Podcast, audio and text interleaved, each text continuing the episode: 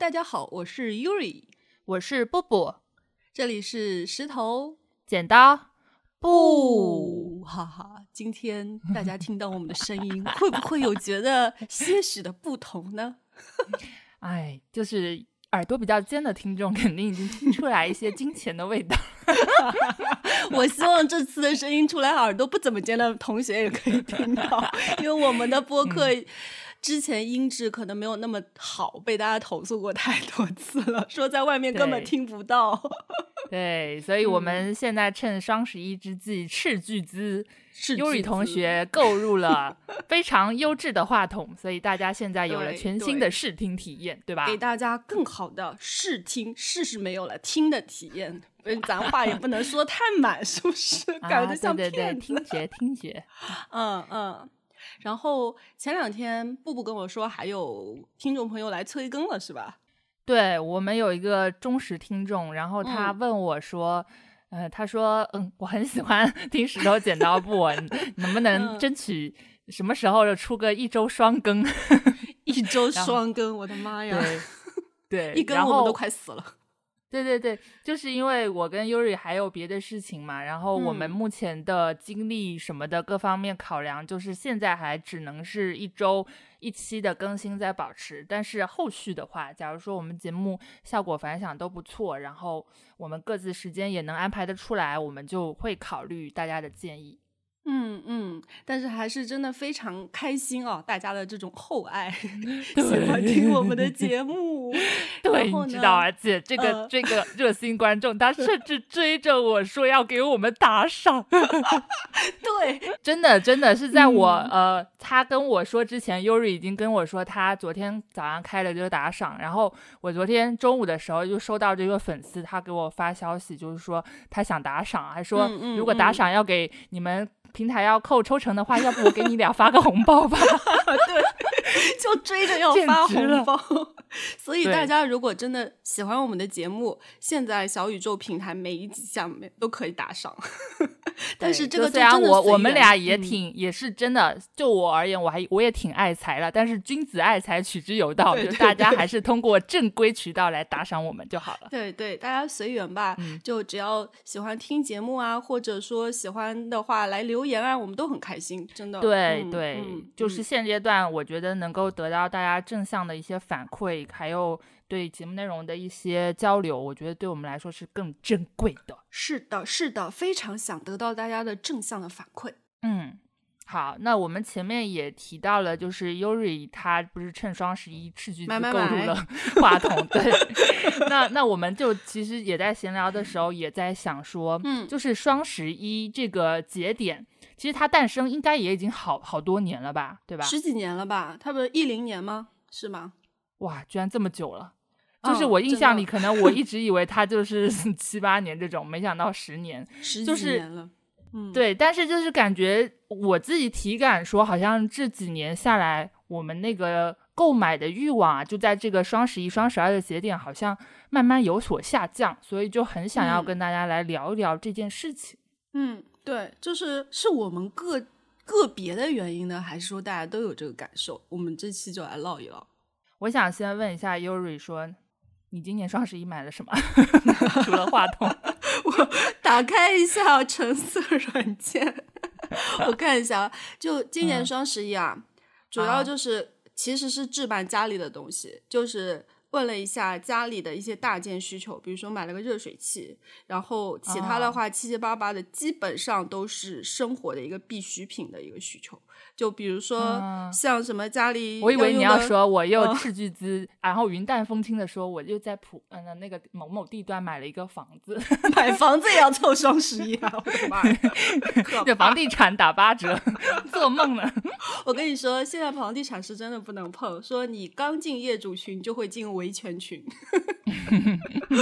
扯远了，扯远了，咱们就说双十一买了点啥吧。什么洗衣液了，卫生纸，袜子。所以你你买的唯一的大件是刚刚说的洗洗热水器，热水器。然后还当然了，还很重要的是给我们的播客，我们不是购入了装备嘛，对不对？然后我自己 也买了一些，就是关于摄影啊一些东西，就是这种器材方面的。其他买相机啦。没买相机，买了个镜头，嗯，就这种哦七七八八的摄影，穷三代呀，那对啊所以就是买镜头越来越贵的嘛？那可不得大家打点赏吧？咱们先把这个话筒钱给赚回来。哦，热水器是因为家里要置换所以购买的吗？对，因为家里在装修，就是老人家里到底有几套房子啊？怎么又在装修？不是我家啦，就是刚需，可以这么说吧。我买的都是些刚需，然后没有什么其他自己的什么衣服啊、化妆品啊，基本上是零，真的。中年女人怎么就过成这样？我也觉得，嗯，那你买什么？好歹你还好嗯歹有买点大件，我感觉嗯我可能前年双十一还是什么，还买了个吸尘器。去啊年啊，还买有买啥吗？没，好像就没怎么。今年是完全大件就没有，但我今年买了金，哦，中国人 DNA 爆发了是吗？对，就是血脉里的那个金觉醒了，但是其实也不能说呃是那个嗯。吧，就是就是我我对金一直没有特别迷恋，因为最近几年金价波动，大家也知道嘛，就是越来越涨嘛，然后我不知道只是我不知道，请 布大就是我身边人都都知道啦，就是其啊实早年还好几年前还有出现过两百八、两百六，那个时候没上车，然后现在差不多哦。已经五百多，有时候飙到六百。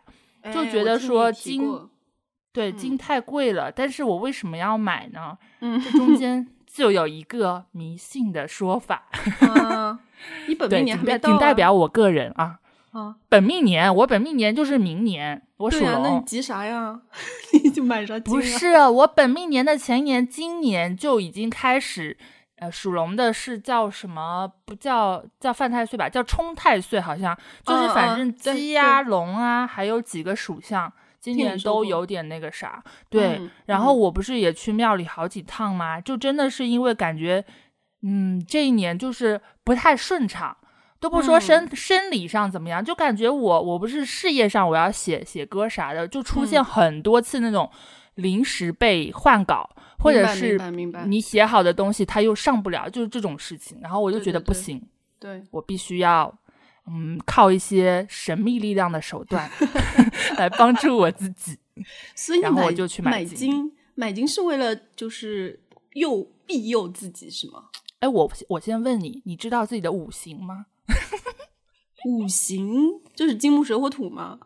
哎，我我只知道我五行啥也不缺，具体我不知道。那你那你好平衡的命数啊！是是，我去我去缺金查了一下，我缺的是两个，我缺的嗯是金跟火，这两个是几乎要啊没有，就只有一点点。哦，所以你要买金，然后还买点火。火就是我默认是红色东西吧，但是金肯、哦肯定就是实打实这种嘛。然后我就想说，那反正买了，那它作为贵金属，就算不是这个作用，起码也能相对保值嘛。然后嗯就嗯趁这嗯个时候搂了几个，嗯，明白，还不错，还不错，哎被我捡到漏了。是吧？嗯、哎，你知道吗？我听你说这个话，就有一种又老又年轻的感觉，你知道我很难描述这种感觉。就是明明还还不算老人，但是为什么对对对，就是有一些很老又老又年轻，你知道吗？但是我觉得买金没错哎，我们要跟着布布老师买金。明年嗯双十一我跟你买金，嗯。但这是叫什么以小博大，就是希望说这个金能让我有点好运，顺明年能够多赚点金。OK OK，我们都顺遂一点啦。那你其他还买什么了？其他就是宠物的东西吧，因为养养两只猫嘛，嗯，所以囤一些猫砂这种消耗品，还有买买猫粮、冻干这些，就趁这个节点还是可以入一入的。其实我觉得也也算是一些生活必需品吧，那七七八八的，对吗？对，但是好像那些什么粮油、柴米之类的，我基本上现在不会去凑这个节点。嗯可能以前吧，以前跟跟你说的一样，比如说那种洗衣液或者什么呃纸嗯巾啊，这些都会趁大促囤很多。嗯现在可能呃有一个点是，你有没有觉得现在一年中的节点其实很多？就是自从双十一、双十二，然后现在还有六幺八，还有什么三八妇女节，还有各种节都出来了。那所以说，像我囤姨妈巾，我就会趁三八的时候，因为那个时候是专属女性节日，它的呃卫生巾的福利真的很大，所以只要那个时候囤够数了，后后面半年基本不用想了。还有就是洗衣液，我跟你说真的，这个东西我好像我都在跟。呃，我朋友吐槽说，我去年双十一买的洗衣液，我现在还没洗完。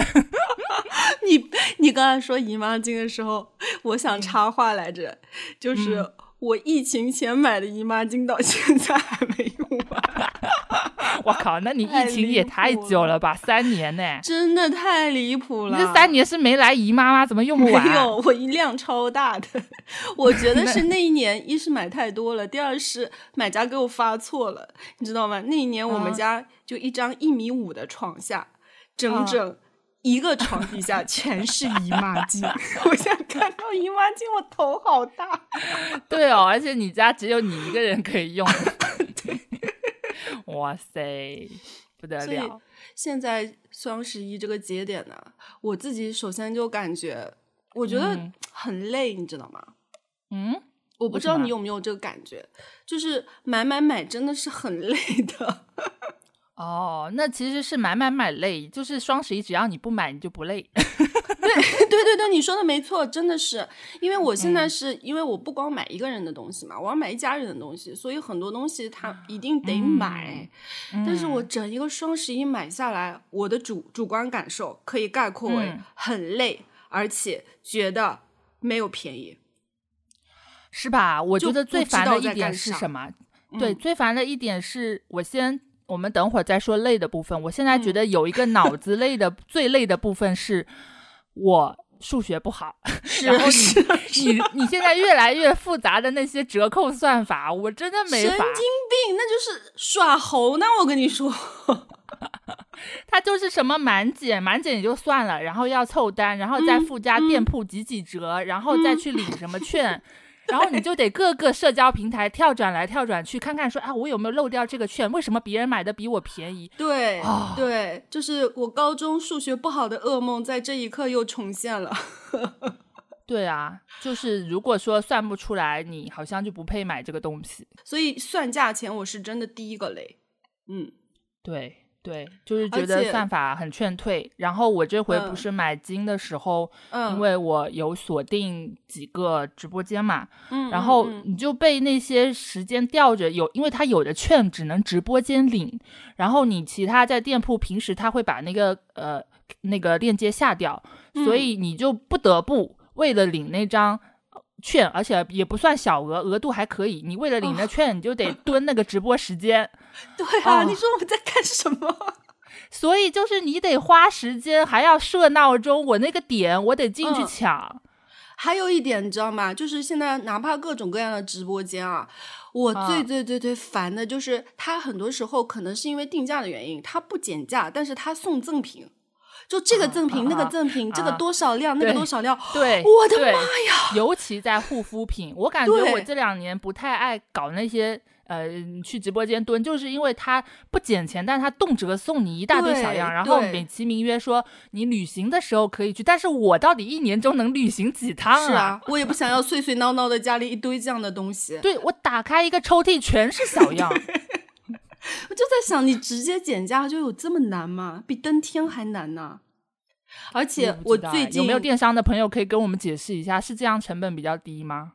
嗯，是的，这个我知道，这个我可以 后续跟你讲。对的，对的，因为我现在在帮他们做的一些品牌，他们都基本上都是以电商为主嘛。就为什么赠品会，等一下可以讲。然后我先想跟你分享的是，嗯，呃，我不知道你有没有注意过双十一前后的价格？有。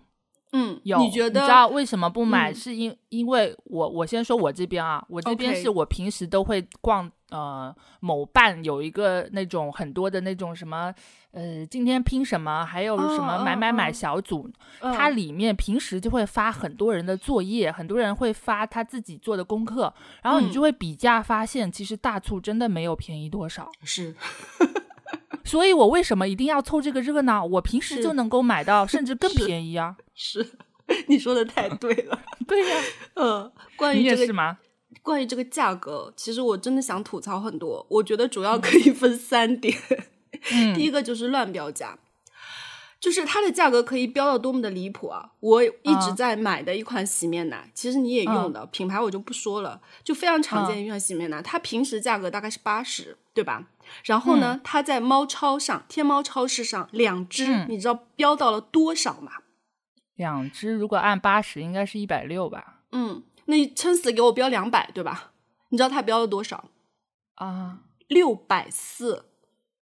为什么啊？他我当时就它想溢这么多，溢在哪里呀？就是物价局不管管，就物价局对于线下的标签都是要审的，你对线上的价格是完全不审的嘛？它就是这样，六哎，百不是，六它是容量不同吗？完全一样。你听我说啊，它是这样的，六百二歘一根横线，嗯，划掉三百二，就意思是这已经是优惠价了。然后再跟哦你说，通过各种耍猴的券和满减以后，你将可以嗯通过。一百六十块钱买到两只，我他妈那下那一刻就差点想跪下来，你知道吗？这是多么的大恩大德啊！把六百四减到一百六是吗？但其实它真实的标价就是一百六。所以这个是套路啦。这真的会让人很火大，你知道吗？你不便宜就不便宜，能不能多一点诚意啊？这个套路好像我很早以前逛超市的时候，我妈就跟我讲过，她说嗯有些东西他会平时价格，因为他经常逛嘛，主妇、嗯是这个嗯价，然后嗯到了节点，他会把那个价格抬高，但是又给你打个折，然后让你以为真的好像优惠了对，但其实还是差不多的，其实我觉得这个是属于第二类的，就是微涨价销手段吧。对微涨价，然后给你去呃打个折，然后让你嗯觉得便宜了。其实我们的话筒就是因为我关注它的价格已经快一个月了，然后嗯我就看着它从平时的一个价位涨上涨了百分之二十左右，在双十一，然后又通过各种哦打折。把这个二十给打掉了，所以这次店家你在听吗？我回头会把这个链接发到你后台。通过各种的大促，我们两个话筒大几千块、啊大一千块的东西吧，竟然便宜了个十块钱哟！哇哦，是是 就这是第二类了，就是乱标价以外的是涨价是非常非常普遍的。就是双十一前不是说大家东西都不能买嘛，因为商家多多少少都会涨价。其实这个我是多少我觉得可以理解一点点，因为双十一它是一个平台驱动的一个活动嘛，它其实是会去。呃，半强迫的让所有的商家都要给我打折。那有些商家可能它的价格本来就是挺固定的，那为了达到这个要求的话，它只能或者它的利微涨价润空间本来也不是特对对，已经已经很少了，它在只能嗯微涨价，然后再给你打。嗯，这个已经属于第二类了，我觉得比乱标价好多了。乱标价真的是搞什么呢？就把人真的当傻子。还有就是从来算算不明白的各种满减呀，他就告诉我这个券、那个券、哪个券、各种券加起来以后，你可以通过三十块钱买到这个东西。但是我自己通过各种链接什么的，我最最便宜最便宜可能要四十五，我也不知道他是怎么算的。这个其实。这个其实那种羊毛小组还蛮常见的，因为每个人好嗯像有的人，比如说有八八会员嘛，他就还能嗯额外有点那啥，或者有的人曾经参加过什么游戏环节，呃，还对，送了券撒红包啊什么的。对对对对对对，这个我倒还能理解。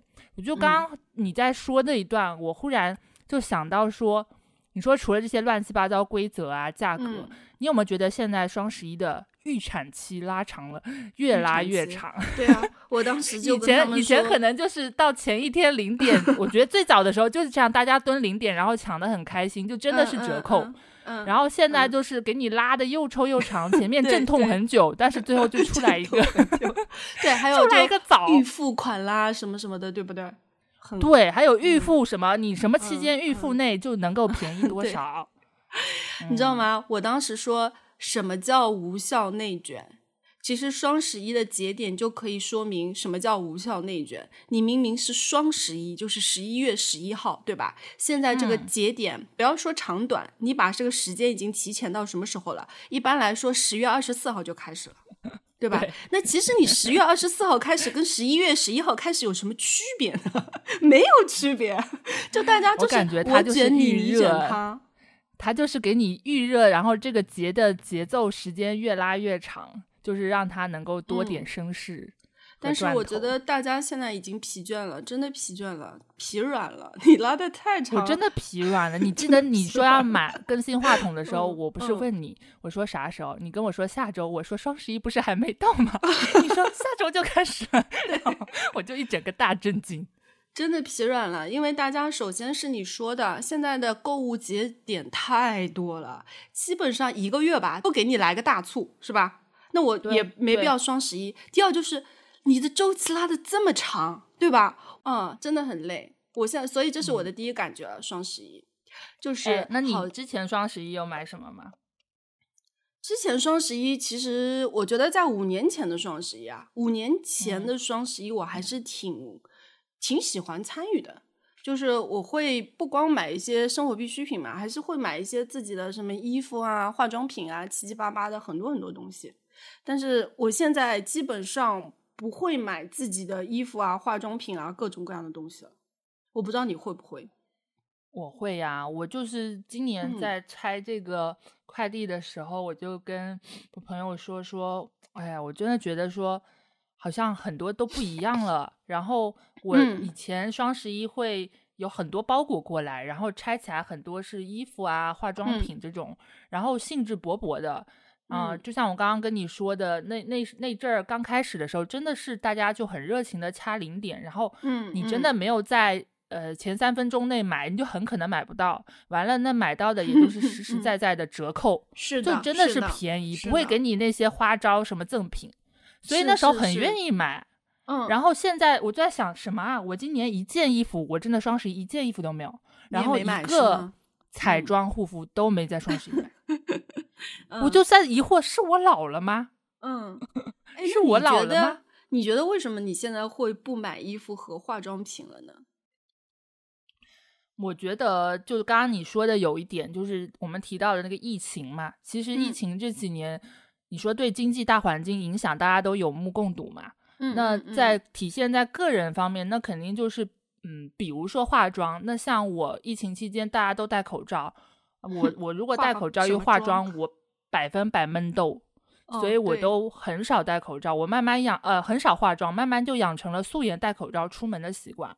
然后现在又不不去上班嘛，在家里，你说我买它干啥？我就很偶尔出去跟朋友见面，我盛装盛装出席一下。那我平时又不天天通勤，我又不化，有什么意义啊？对对，衣服也是同理，对吧？嗯，这点我是跟你一样的，就是呃，就是首先它真正的需求也是减少了，就是化妆嘛，对吧？你戴个口罩就化不化有有什么区别呢？还有就是衣服，你不出门换什么衣服呢？还有就是。呃，疫情的话，确实也改变了很多。我觉得疫情以后的话，我反正是真的觉得，真正需要的东西是很少的。这句话说起来好像特别的空虚，对对，尤其是被被被被那个叫什么那个词啊？疫情这么久，我都忘记了。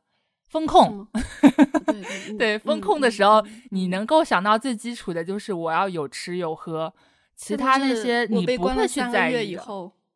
真的，对，嗯，我如果有钱要囤，我会选择囤米面粮油。对对，是的，我不会去买衣服。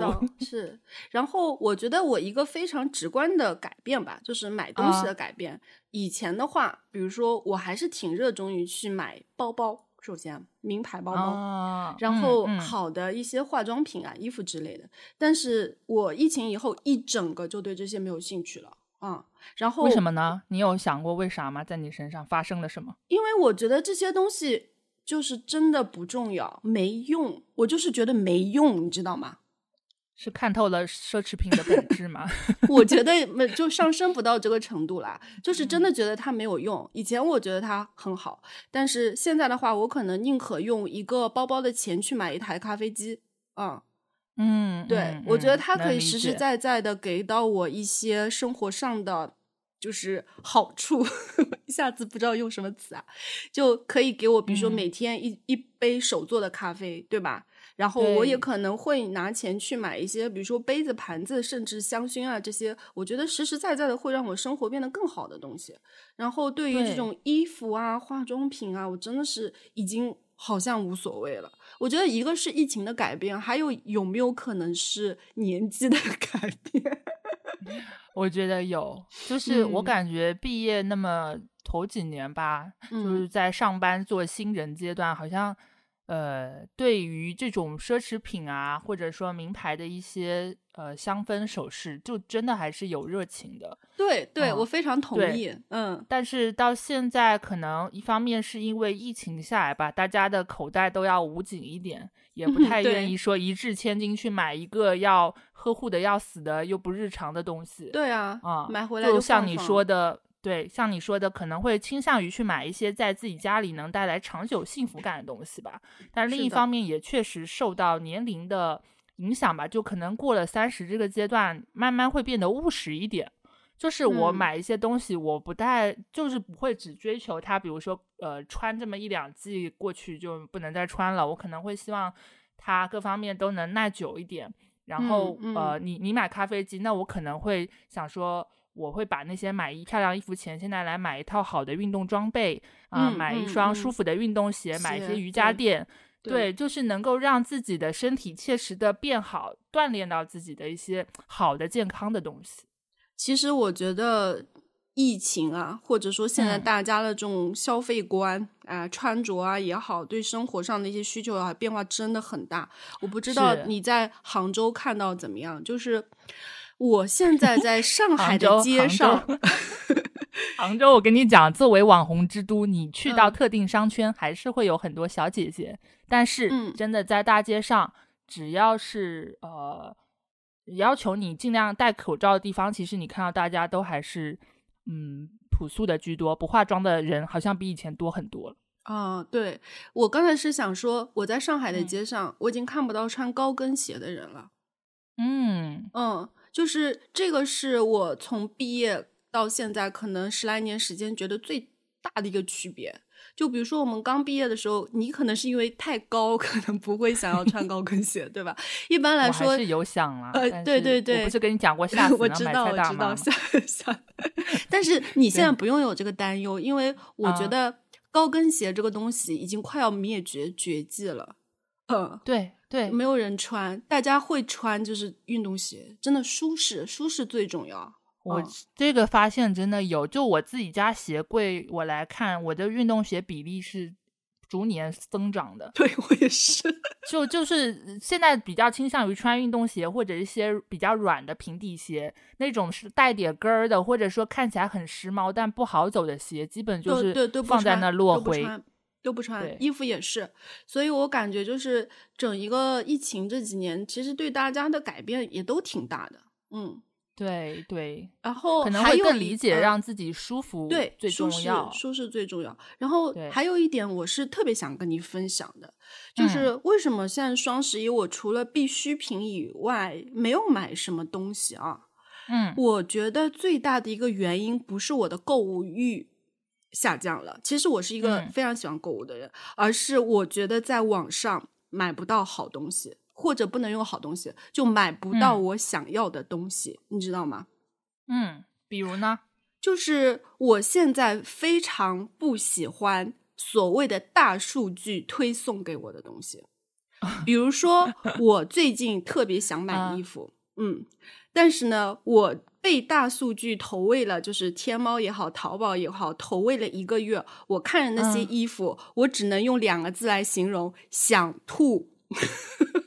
但是他会推送给你的，是不是基于你的购买记录跟浏览的结对果？他觉得是基于我的购买记录和浏览记录，他觉得他很懂我，我想要这嗯些，但是这嗯些东西就是类似于社交气泡和信息气泡，你知道吗？信息就是。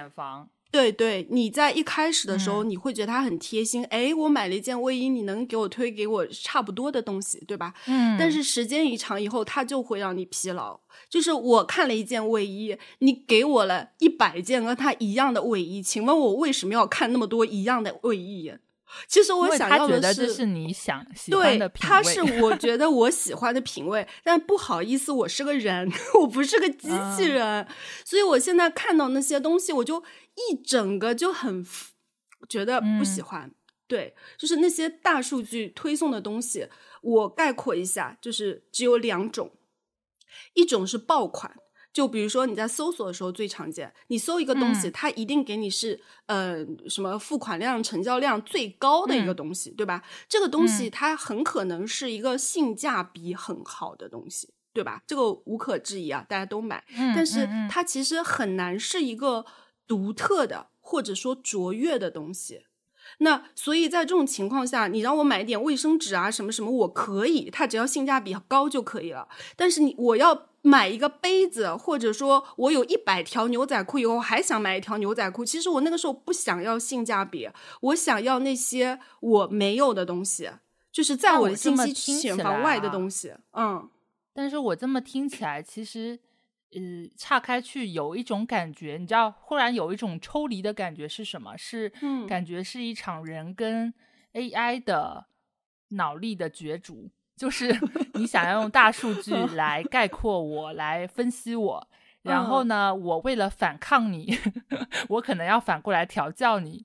比如说嗯我自己，我自己当然也会面对这种时刻。比如说你刚刚说的，看过一件卫衣，它后面就很喜欢给你推一些卫衣，嗯，那我可能就会有意识的，我想去点开那个推送里不是卫衣的东西，但是我嗯也挺嗯。喜欢的东西，就嗯。是我我好像在对它进行一种反调教。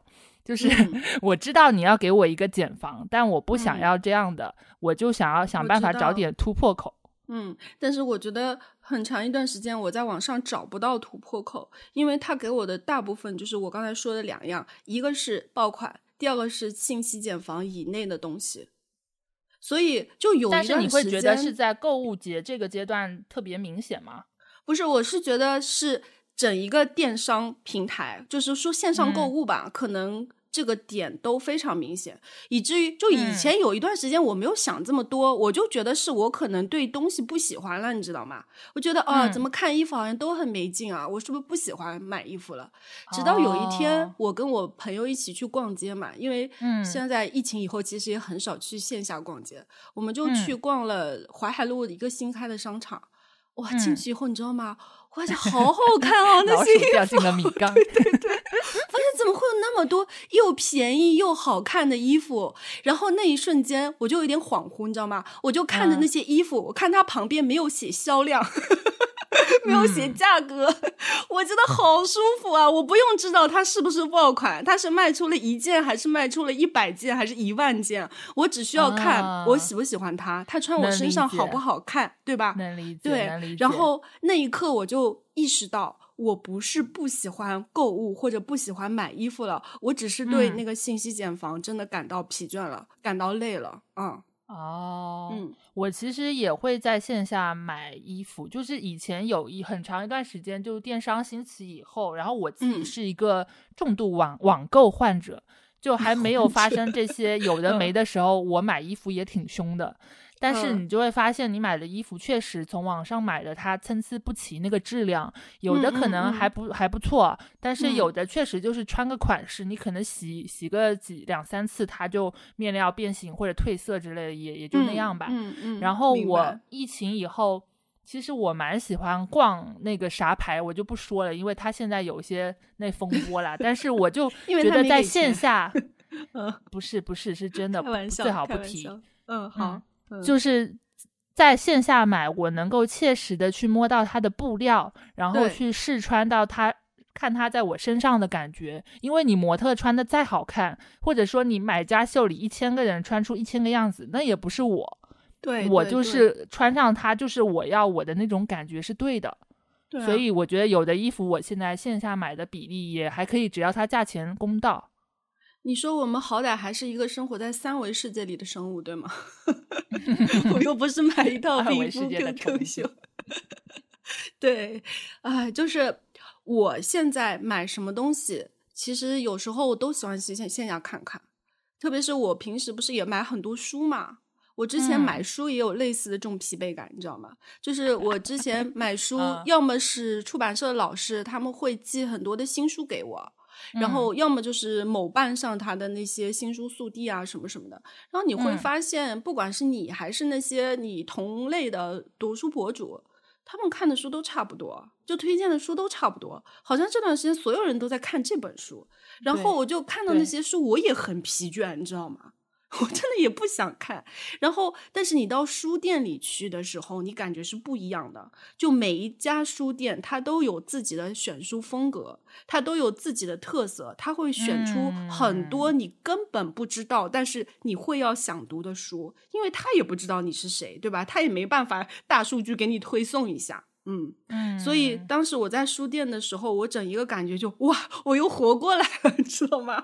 我又可以热爱买书这件事情了。我觉得线上就是书这点吧，我好像跟你感受会有一点出入，也有相似的部分。嗯，相似的部分就是我觉得像你说的某一时间段，可能畅销书它就会被。很多短视频的博主拿过来做解读推荐，嗯嗯，就是某扎堆的感觉，我不是太喜欢。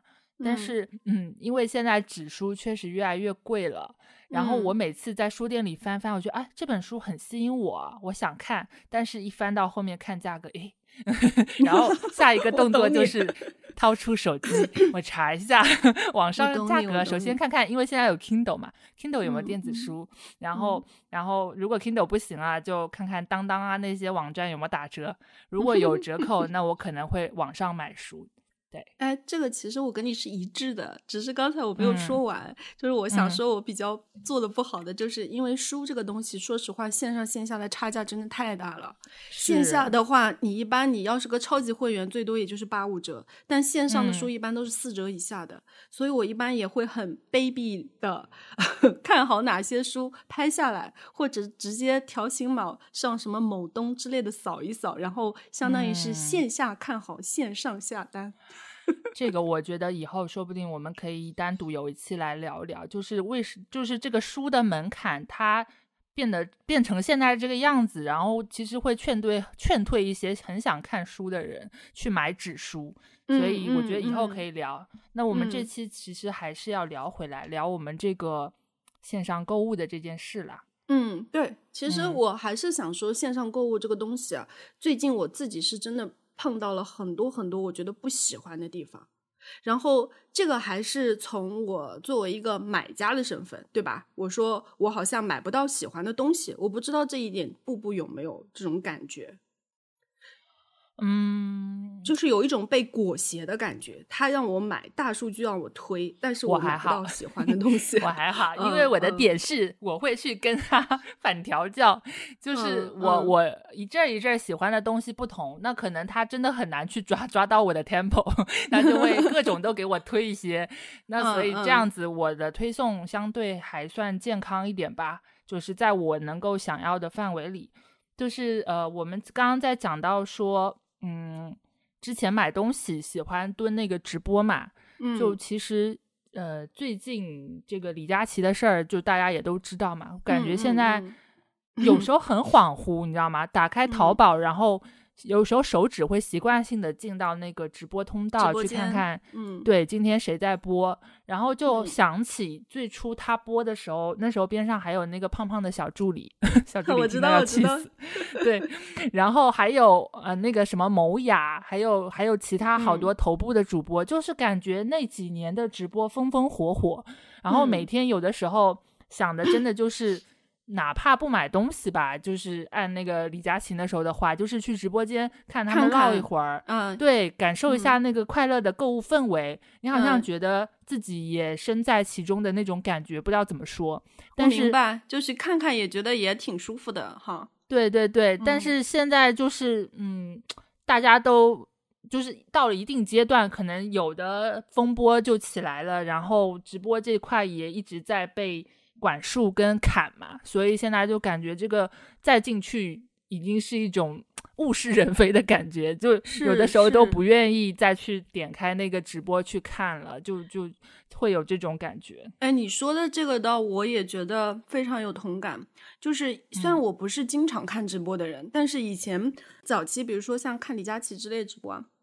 我也就觉得，你哪怕不想买，就是像看一个还不错的内容，或者像聊天，听着也挺有时候像个综艺脱口秀之类的。对，然后特别是他初期那个口红试色哦，我觉得真的蛮蛮可爱的，就比较真实。然后现在的直播间就是也不是说做的好不好吧，就可能更加的统一一种话术。然后可能就是他们都研究过要几分钟上链接，几分钟拿东西，然后怎么一个弄法才能把他的这种什么节奏 GMV 是吧拉到最嗯，高？对对对嗯。对。然后我整一个听着就是也是味同嚼蜡，嗯，就是现在，而且主播可能我感觉像李佳琦这种头部，他都深陷风波，很很生怕自己哪句话讲错了，所以嗯就是讲话都觉得好好束手没有意思。他就是束手束对脚的，就是正儿八正儿八经在那卖货，然后人也越来越多，各不止一个小助理，还有各种试衣模特、试吃模特，然后你好像搞起来非常的丰富多样，但是我其实觉得看了其实好累是哦。越来越感觉机械化了，你知道吗？就我的嗯感觉啊，就是像你说的感觉，还是人跟 AI 的一场博弈。其实说到李佳琦那个画的风波啊，我就想说，嗯，就不不评论他那个话对不对，你那个话拿出来说，他肯定是不对的，对吧？就嗯说，但是我想说，当时我听他说这个话的时候，我能感受到李佳琦他至少还是个人，你知道吗？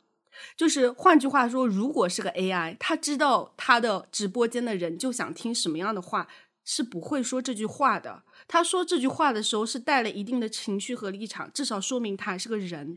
但是现在直播间，对，但是直播间你需要是个人的因素已经越来越少了，就基本上你就是城市化的去说，说大家爱听的，说大家想买的就行了。所以我觉得你这样子可能真的还不如找一帮 AI 播，是吧？他绝对不会冒犯你。是因为大家可能嗯现在对直播的一个期待就是。你要是专业的卖货，你把该争取的折扣做到就行了。然后你你有可能多说就多错，所以他可能嗯平时也尽量收着。但是我感觉李佳琦就属于那种，呃，嘴跑在脑子前面的。他有的时候是嘴跑太嘴很快，一下子出去，然后边上如果没个人帮他兜一下，他就很可能闯祸。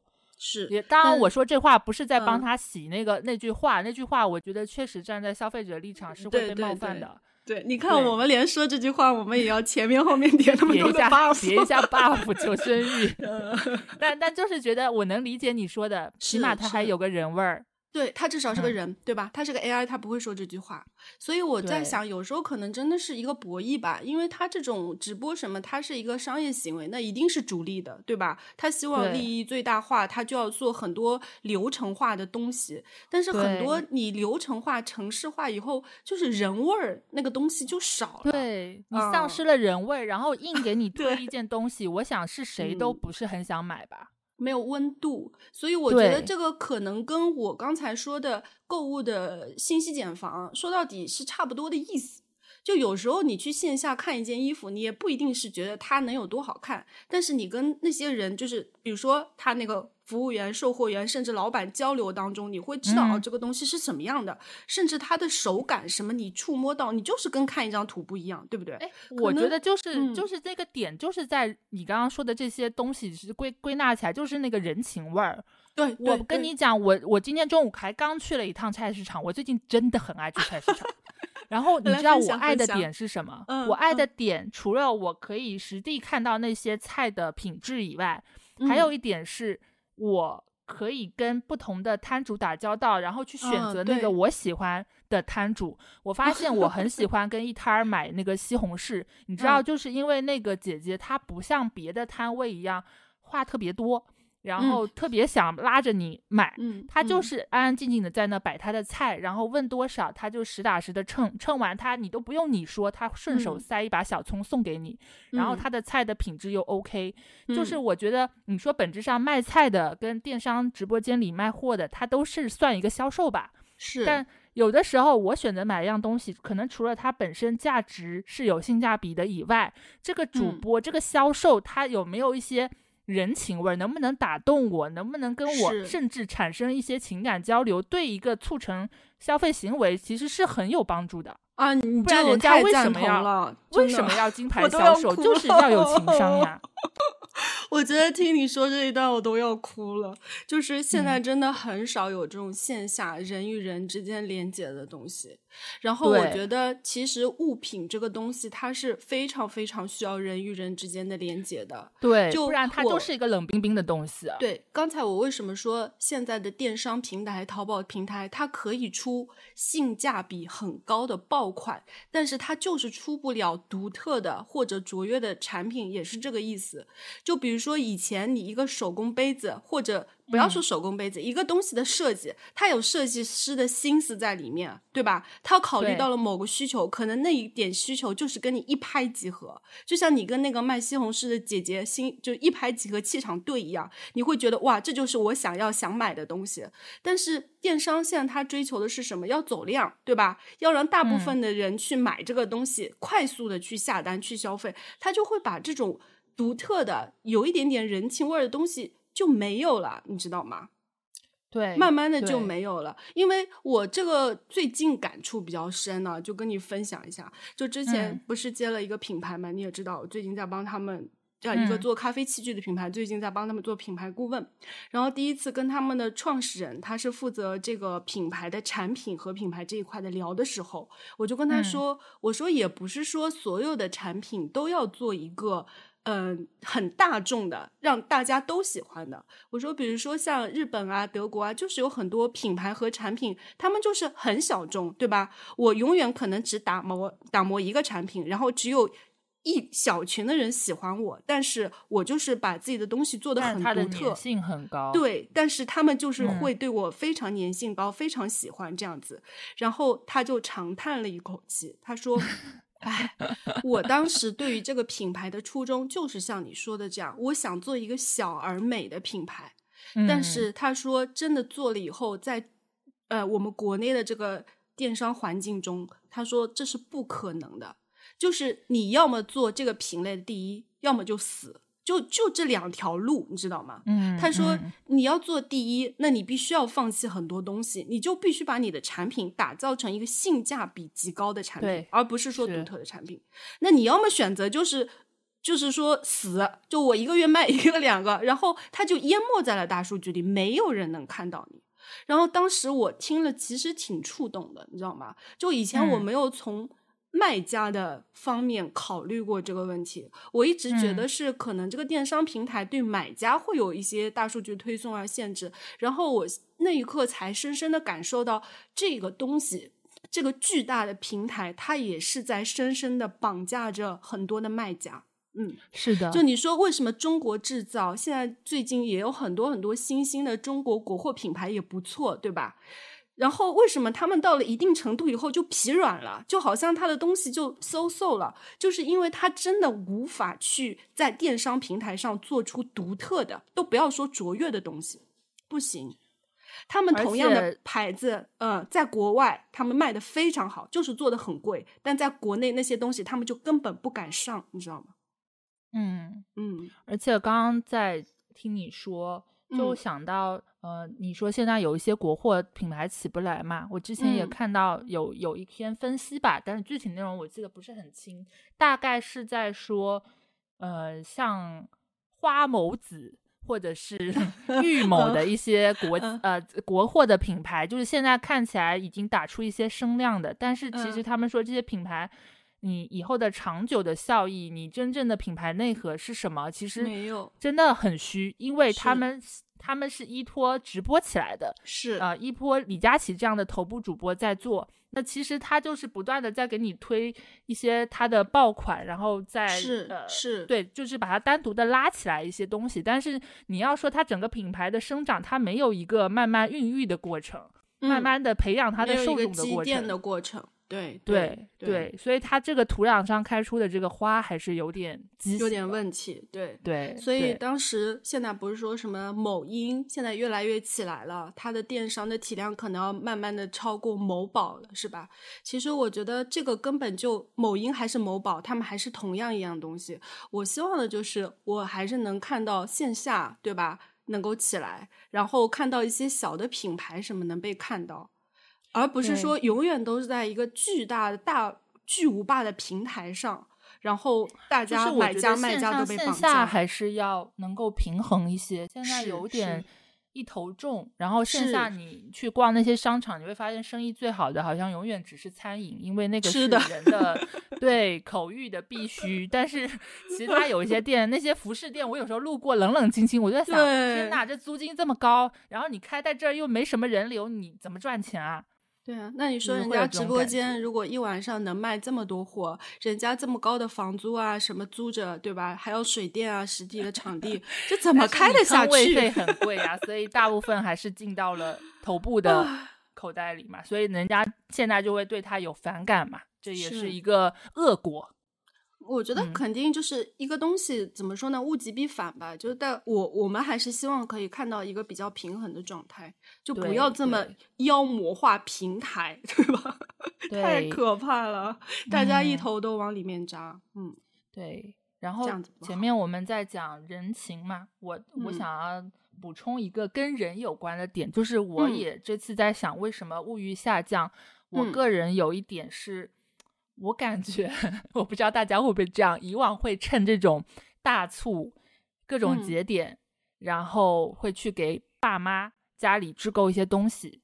像我，我就非常喜欢。我之前去翻我的购物记录，就会发现我在呃一年中的各大节点，像妇女节。父亲节、母亲节，给爸妈买点东西，对吧？六幺八，对，双十一、双十二，我爸妈的生日，就是 好多，一年中能够有五六次，然后我可以有这个理由去给他们买点东西。嗯，但是，嗯，我就一直这两年渐渐的停下了这个行为，除了可能跟咨询师交流的时候，可能我们有说到过这一点吧，就是。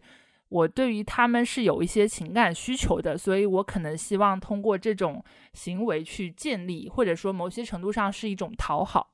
那可能当我跟他们俩的关系平衡了以后，然后我把这个边界感画得清楚一些，我就明白，有的时候我硬要给我爸妈买些东西，又期待他们好的反应，但他们可能并不是那么需要这个东西，甚至有的时候买到了他会。挑剔，觉得这个东西太贵了，或者这个东西的颜色材质不是他想要的，那我就会觉得说，我买东西的初衷以及最后得到的结果，它是相背离的。那我就还是不要去做这件事儿。如果他们真的需要，他们平时也会跟我开口，然后我会去帮忙。所以我就渐渐的停止了在大促去帮家里买这买那的这种习惯，就可能大家都各取所需，就还是回归到了务实的。这一点，哎，我刚才听你说的时候，其实我想到了哈，就说现在的节日，或者说，呃，我们觉得买东西的东节日啊，是不是？哎，我我应该怎么说呢？就是所有的节日都变成了购物节，就除了清明节。对我也是，而且所有，而且很多节日都被商家包装成了，可以说是情人节。就是这个时候，你要给你的另一半买点什么？嗯，然后我觉得刚才听你说的时候，我要关爱我的女朋友吧。对，情人节、七夕，还有白色情人节、圣诞节也要送。网络情人节。所以，我刚才在你听的时候，因为我是非常有同感的，我相信很多听众朋友应该也会同感，就是老是觉得这些节点是可以给爸妈表示一下心意的。但是后来我在想，我们是不是也是慢慢的被这种。所谓的购物节或者电商给规训了，或者说被很多消费行为对，就是好像觉得节日你要去表达心意，就是要买点礼物啊。对，然后，然后我当之前有看过，就是韩炳哲的那个《妥协社会》，我当时也跟你分享过嘛。他当时说，古代的节日。就是也可以等同为说叫庆典，那个时候其实是这种庆典，对吧？是大家在劳作之余可以用来做一些看上去无用的事情，它其实是人类的精神的升华，是人最接 人性最接近神性的时刻。就比如说你打扮成一个神的样子去街上跳大绳。跳大舞，那不就是万圣节吗？对，这种其实它是人性最接近神性的时刻，它相相对而言其实是人类社会中艺术的升华很高尚的部分。但现在所有的节日，除了清明节，可能都被包装成了购物节，这其实反而是感觉人类的很多嗯，比较光芒璀璨的东西，真的变成了赤裸裸的生存，就是只有买买买，知道吗？这么说起来，好像真的只有万圣节是大家。呃，非常开心的在做自己，就是通过扮演别人在做自己。这句话有点绕，但真的是这个意思啊。就是前几天不是呃上海的万圣节有一些出圈上热搜了，我点进去看了好多，好有才华，真的，我当时热泪盈眶，你知道吗？我好久没有看到过这样的节日了，就大家不为任何的买买买，而且电商也会告诉你万圣节给你的另一半送个面具吧，就不为任何的商业行为去办安陵容。对，去办什么？你有没有看到那个抱着台电脑办乙方的？我要笑 死了！对对对，就穿个格子衬衫，还有双肩包，甚至是手里还拿着一瓶农夫山泉。没有品牌植入的去做这些事情，我觉得这才回归了节日庆典的意义。才是我们应该看到的东西。然后回到你刚才说的，就是情谊的表达，不管是朋友之间，还是就是父母啊亲亲情之间，我也觉得，那除了买买买，以前的人是怎么表达？我有点想不到了，你知道吗？就比如说我爸妈说要孝顺爷爷奶奶，除了给他几百块钱以外，他们以前是怎么做的呢？你说？